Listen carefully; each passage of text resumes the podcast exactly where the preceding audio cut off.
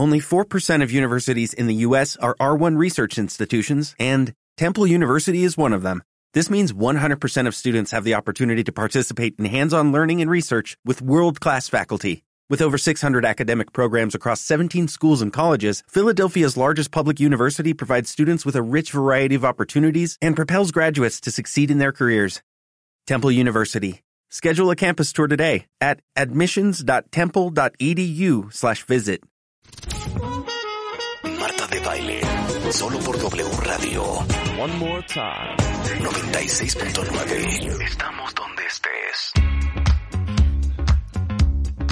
Son las 11.07 de la mañana, estamos de regreso desde casa transmitiendo para W Radio al México y al mundo. Y entrando esta segunda hora, vamos a hablar, eh, y esto nace de la necesidad de controlar eh, los posteos indiscriminados de Rebeca Mangas, eh, sobre todo en mi WhatsApp personal y algunos grupos que tenemos en WhatsApp, en donde Rebeca eh, postea una serie de cosas desde fake news, eh, memes insulsos y otras cosas que yo me he dado cuenta que van en detrimento de su imagen personal. Y por eso quería invitar a Álvaro Gordoa, consultor en imagen pública, rector del Colegio de Imagen Pública, autor de los libros eh, La imagen cool, El método habla y la Biblia Godínez. Álvaro, estoy muy preocupada por Rebeca. Y híjole, yo también, y hay que Cállate, Marta. preocuparse mucho. Rebeca, Sí. ¿quieres contarle al mundo entero la teoría que me diste ayer? Que eh, estábamos discutiendo, Álvaro, un, un par de cosas, pero después de que algunos... Rebeca espérate, me espérate, estaba espérate, diciendo, déjame- ¿sabes qué creo? No, lo voy a Que decir lo que tal pasa cual. Es que China sembró este virus para volverse en la primera No. potencia mundial. No te... No es cierto. no te lo dije así. Yo, pero creo Rebeca, que, que- Deja de beber. No. ¿Sabes qué le dije, Álvaro? Cuentavientes, se los voy a decir como le dije. De pronto que estoy viendo que Trump ya bajando la guardia y diciendo, no, hombre, esto para, para Pascua ya, y luego Bolsonaro, esto es una gripita. Entonces, lo que yo pensé, dije, me hace más sentido ahorita con todas estas declaraciones de grandes y fuertes eh, mandatarios, me queda, me hace más sentido una guerra biológica que, que una china se haya tragado un murciélago. Rebeca, ¿Sí me te pido un favor, te pido un favor. Retírate de este programa. No puedo creer lo que acabas Esa, de esa decir. fue, esa, fue en Esa fue algún mi momento mi, discusión ayer con ella, Álvaro. No, y además, además su fuente de información dice, yo me dejo más por lo que dice Trump y Bolsonaro que por lo que dice Angela Merkel, este Manuel Macron o Justin Trudeau. Exacto, Álvaro, exacto. Una persona que no tiene criterio. Oye, gracias por tomarnos la llamada. Oye, y le digo a fue Rebeca una locura ayer, pensarlo. ¿de, ¿de qué hablas de imagen pública en tiempos de coronavirus? No entiendo. Mira, Y me dio una cátedra. Mira, este, este tema, el tema del coronavirus, no está alejado a temas de percepción. Hay que entender que imagen es eso, lo que se percibe acerca de algo o alguien. Para que no piensen que vamos a hablar aquí de frivolidades, de eh, cómo portar mascarillas en estos tiempos de crisis o cubrebocas, o la forma en la cual tenemos que andar vestidos en cuarentena, o la buena técnica para lavarnos las manos. Inclusive no vamos a hablar del estornudo de etiqueta ni nada de eso, sino la manera como nos comportamos en esto que está declarado como una pandemia y donde vienen recomendaciones puntuales de, de autoridades sanitarias y gubernamentales, eso afecta como los demás van a ser o, o cómo vamos a ser percibidos por nuestros diferentes círculos sociales. Ahorita empezamos a hablar de algo a nivel muy macro, ¿no? Eh, la toma de decisiones de líderes del mundo, de empresas, no solamente es por una cuestión de salud, sino también es por imagen. Lo que mencionaba hace un rato de Justin Trudeau, recluido en su casa, vestido de forma casual, haciendo retos de Ryan Reynolds o Michael Bublé, ayúdenme a decirme a los canadienses, ha hecho que tenga mayor aceptación eh, Justin Trudeau entre la gente que, que, que bueno, entre los canadienses. Oye, volteémoslo, volteémoslo. Después de ver a nuestro presidente el domingo, sentado en Oaxaca, diciendo, abrácense, vayan a comer, dense sus vueltas. Y entonces, yo ¿Cómo no creen que poner- quedó no su imagen pública? Justo. yo no, me- yo no me quiero poner político, pero pues ya sabemos, ¿no? Que finalmente se están bajando puntos porcentuales en aprobación e imagen, que era el gran y que sigue siendo ¿eh? el gran atributo de lo que convirtió a nuestro presidente en el hombre más votado de este país en la historia y con mayor aceptación, pero que en un mes bajes tantos puntos, es eso, y está pasando en Estados Unidos con Donald Trump, y dijeron el caso de Brasil, pero también pasa con las empresas. Una empresa que no deja que sus colaboradores hagan home office, una institución académica que tal vez no tiene capacidad de reacción rápida para eh, cuidar a sus alumnos, pues hace que los usuarios se empiecen a quejar y muchas empresas de restaurantes, despachadores de servicios eh, de todo tipo, eh, salas de cine, están haciendo comunicados no solamente por salud, sino también por imagen. oye, totalmente. Oye, no nos vayamos lejos. ¿Cómo le fue al CEA la semana pasada? Correcto. ¿Y cómo le fue y cómo le fue a este a, el Vive Latino y sus organizadores por haberlo hecho y cómo le fue a J Balvin por poner en sus redes sociales que anda vendiendo mascarillas, digo, este, este máscaras este, protectoras, estas cubrebocas, de, colores con el logotipo de su nuevo disco de colores. La opinión pública se le fue encima y tuvo que salir J Balvin a manejar esa crisis, a ofrecer disculpas, a echarle la culpa a su equipo de marketing. Entonces veamos que tiene muchas aristas de imagen pública y que tú dices, pues yo finalmente no soy gobernante, yo no soy artista, yo no soy la gran empresa, pero lo que estás haciendo en estos momentos, lo que estás mandando por WhatsApp, cómo te estás comportando, si estás agotando el papel de baño en el súper o si estás subiendo los retos, hay cosas positivas o cosas negativas y es de lo que vamos a hablar. Venga.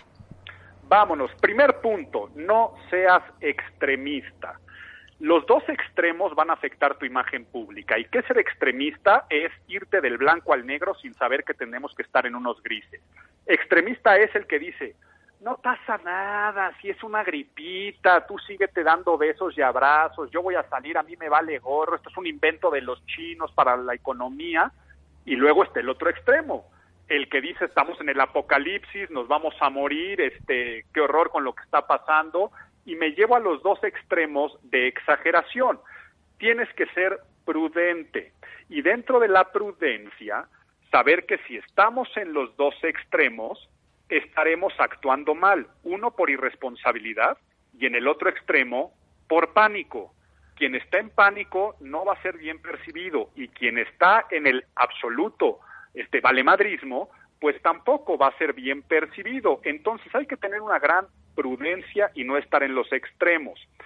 Segundo punto, infórmate y no confundas opinión y divulgación con información. O sea, tienes que tener fuentes claras y precisas. Por un lado, la Organización Mundial de la Salud. Por otro lado, e, ejemplo, este Harvard, eh, Columbia, ya tienen sus propios centros de investigación del coronavirus y que tienen divulgación científica diaria con papers académicos donde te dicen qué es lo que está pasando, proyecciones, recomendaciones, trabajan de la mano con la Organización Mundial de la Salud y también estar muy informado de lo que dicen las autoridades tanto gubernamentales como sanitarias, porque por ejemplo, imagínate que tú no estés enterado, que sería ilógico, ¿no? Que, que no puedes hacer reuniones masivas en estos momentos y que tú como no estás enterado, decides que por tu fiesta de quién sabe cuántos años la vas a organizar. El resto de la gente va a decir, pues tú estás tonto, no sabes lo que está pasando. Pero también si no estás informado, es donde empieza el yo veo que toda la gente está comprando papel de baño y yo voy y compro. O salgo a la calle con un cubrebocas cuando no forzosamente es necesario. Y empieza a generar problemas de percepción. Y dentro de esto que digo, infórmate, una cosa es estar informado, pero nunca te consideres experto yo creo que la aplastante mayoría de la gente que nos está escuchando en este momento no somos eh, epidemiológicos, no somos este infectólogos, eh, no somos eh, médicos, eminencias de, académicos de universidades del COVID-19. Entonces, si a ti te llega información, no andes trabajando como si tú fueras el experto, dándole cátedra a los demás y juzgando si están haciendo bien o están haciendo mal. Tenemos que ser más pasivos en esta situación informativa que ser activos, porque ahora me ligo con la tercera. En el momento que hacemos un activismo es muy probable que caigamos en posverdad o las famosas fake news. No seas tú Claro. quien las cree. O sea, por favor, no seas quien las cree, pero tampoco quien las difunda. Sí, estamos con sentimientos a flor de piel.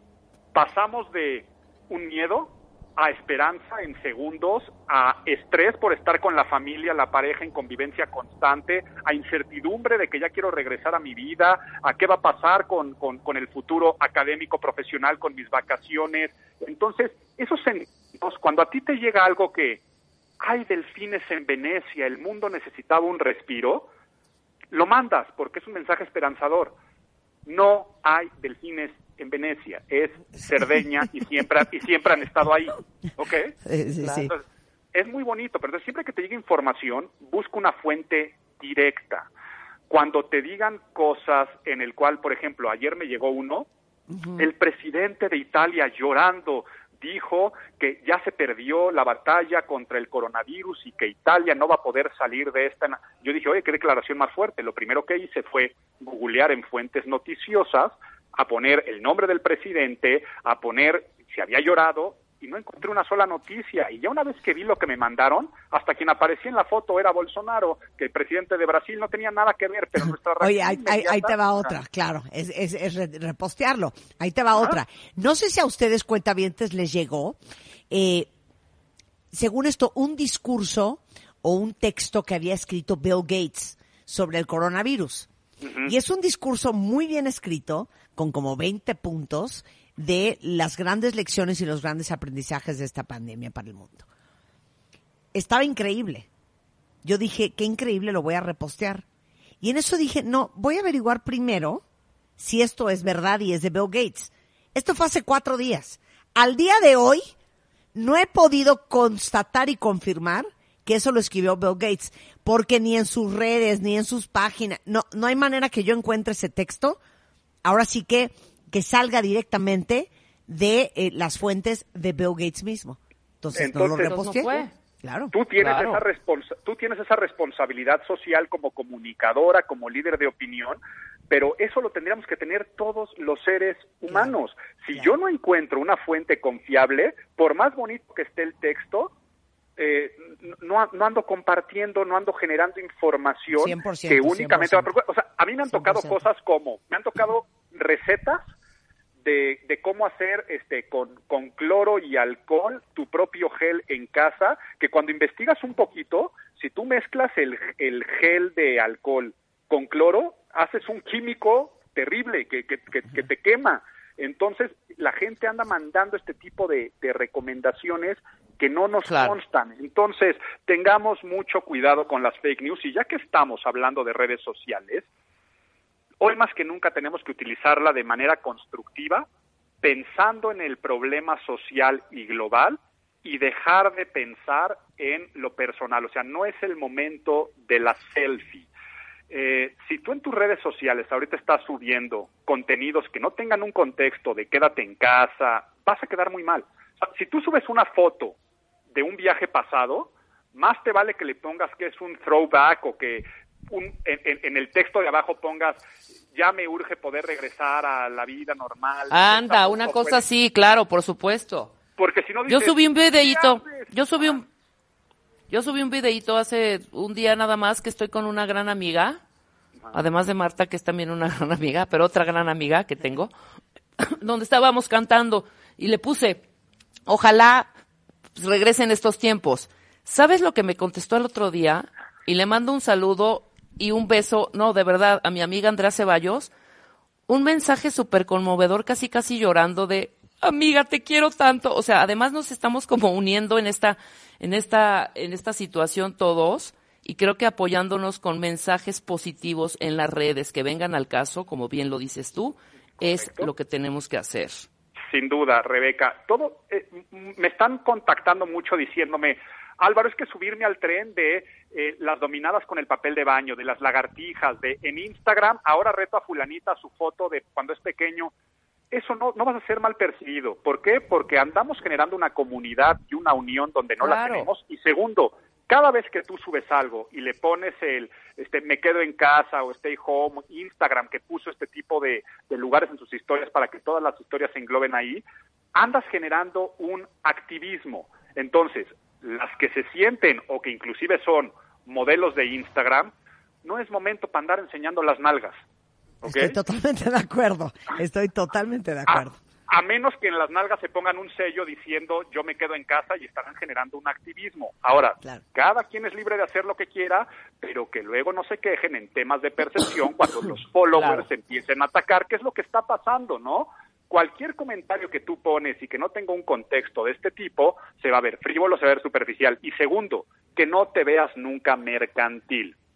Me refiero a aprovecharlo para, para ventas, aprovecharlo para capitalizar. Una cosa es que los negocios nos adecuemos y demos valores Claro. agregados. O sea, yo como, como colegio de imagen pública, pero además en mi negocio de capacitación, estamos debutando tal vez cosas que no habíamos hecho, como pueden ser eh, masterclass a distancia, como pueden ser servicios de asesoría online.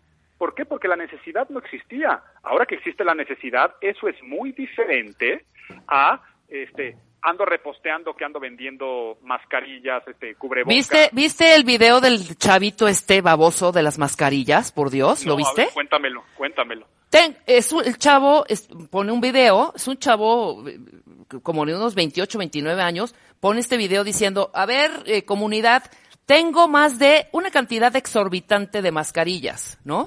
Eh, No sé, por ponerte un ejemplo, tengo 500 mil mascarillas, ¿no? Mándenme quién necesita, yo se las voy a vender a ustedes en tantos pesos, ¿no? Ustedes le pueden sacar hasta el 400% o 500% a la venta. Entonces, váyanme pidiendo cuántos lotes. No, Vergonzoso. yo lo único que te vergonzosísimo. Lo pusieron en redes como pinto diciendo, a ver, güey, mejor dona, dona esas mascarillas. Es eso, correcto. ¿Me explicó? Y además, No, no es para hacer negocio. Y eso lo vas a capitalizar más en imagen que, en dinero a corto plazo. O sea, no está peleado el activismo social, no está peleado el altruismo con la imagen. Si tú como pequeño, gran comerciante, como artista, como deportista, puedes hacer un activismo y eso también te va a ayudar en imagen, no está peleado. Aunque tampoco te vayas al que no sabes si lo está haciendo por ayudar o lo está haciendo por el Instagram, ¿no? Por la fotografía. Eh, Claro. Qué padre todas las mamás y papás que estamos ayudando a nuestros hijos a hacer las tareas. Pero yo sé que detrás de las fotos de este home office o homeschooling y todos felices, hay gritos, hay pleitos, hay tensiones. Entonces, tampoco estés, no son épocas para andar viviendo para la red eh, y por la red. Y yo creo que de los grandes cambios sociales que va a traer, porque sí, ¿eh? lo dijo eh, Angela Merkel, lo dijo Emmanuel Macron, han dicho palabra de estamos en guerra. Y siempre que después, siempre que hay una guerra, o sea, la generación que estamos viviendo actualmente, si bien los, los de tercera generación, los, los baby boomers, son hijos que nacieron por la posguerra, no nos ha tocado un cambio social tan grande como el que vamos a vivir. Esto sabemos que apenas está empezando y va a traer sus consecuencias económicas y va a traer sus consecuencias sociales, unas positivas y otras negativas. Pero ¿qué cambios va a haber? Vamos a percibir diferente el home office. Cada vez las empresas seremos más flexibles en trabajar desde casa. Cada vez será mejor percibido la educación eh, en línea. El Colegio de Imagen Pública, nosotros fuimos pioneros hace 10 años en educación online y pudimos pasar todo nuestro alumnado, que fue un gran reto, pasarlo de estudiar presencial a distancia. En menos de una semana subimos y bajamos el switch y puedes continuar.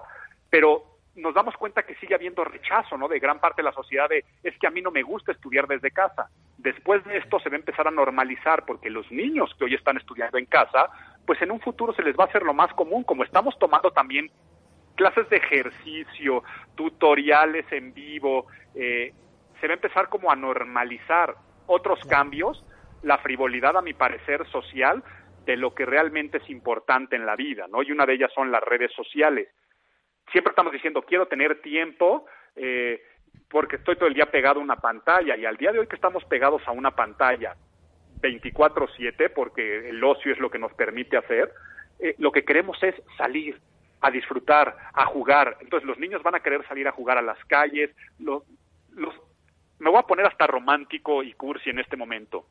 La próxima vez que como sociedad nos abracemos y nos veamos, ese abrazo va a saber como nunca y vamos a aprender a aprovechar y a percibir los pequeños detalles de la vida. Ojalá como sociedad esto que estoy diciendo sea cierto, porque también la historia dice que tenemos poca memoria, ¿no? La misma historia nos dice que se nos olvidan las cosas rápido, pero yo creo que traerá un cambio de percepción de la, de la frivolidad, se va a ver afectada la economía y por lo tanto esas compras de derroche, de gastos excesivos en moda, en poco a poco ya no va a ser tan bien percibido como no lo era en las épocas de posguerra. A quien le tocó vivir la Primera Guerra Mundial y la Segunda Guerra Mundial, pues sabían que eran épocas después de apretarse el cinturón y era mal visto el que derrochaba, ¿no? Y por eso las generaciones de nuestros abuelos eran que, se les tachaba a veces de, de, tacaños o de marros. No, es porque les tocó sufrir, es porque nunca les tocó vivir una guerra. Eh, sé que estoy viendo dramático, no sé si me estoy viendo extremista, ojalá no sea como una posguerra, pero no ha habido en tiempos recientes y en historia contemporánea un hecho que nos afecte al mundo entero como está afectando esto a nivel social y a nivel económico, y eso sin duda es un tema de imagen pública. Queridísimo Álvaro, gracias. Este, ¿están haciendo ustedes cursos online, algo que le puede interesar a la audiencia? El Colegio de Imagen Pública sigue. Si visitan la página imagenpublica.mx se encuentran las fechas de estudio. Quien quiere estudiar una maestría, qué mejor que dedicar el tiempo para estar ahora en casa. No sé cuánto vaya a durar el encierro, pero puedes estudiar la maestría en imagen pública. Y sí, aquí aprovecho para decir eh, algunos de los cursos que tenemos. El próximo viernes, o sea, de, mañana en 7, tenemos, eh, voy a dar el método habla voy a dar una masterclass a distancia. Entonces, ese viernes 3 de abril estaré ¿Cómo hablar en público? Eso está buenísimo. Qué mejor que capacitarte en una masterclass de cómo hablar en público a través del método Habla.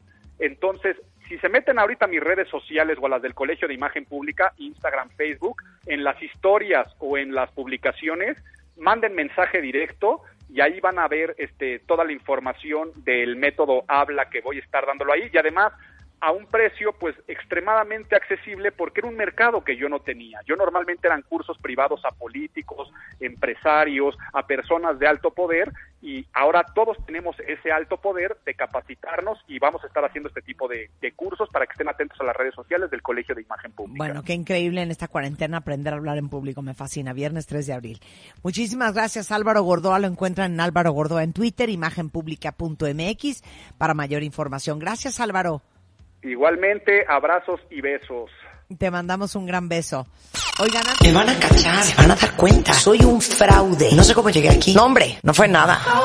Este mes, en Revista MOA, el síndrome del impostor. ¿Cómo saber si lo tienes? ¿Cómo empezar a creértela? ¿O qué hacer si sí eres? ¿Y están saliendo y se quieren enamorar? 36 preguntas infalibles. Además, ayuna, deje, camina y muchos consejos para extender tu fecha de caducidad. MOA Marzo, 100 páginas para darte cuenta si tienes el síndrome del impostor. Una revista de Marta de Baile. En Sherwin Williams somos tu compa, tu pana, tu socio, pero sobre todo somos tu aliado, con más de 6.000 representantes para atenderte en tu idioma y beneficios para contratistas que encontrarás en aliadopro.com. En Sherwin Williams somos el aliado del PRO.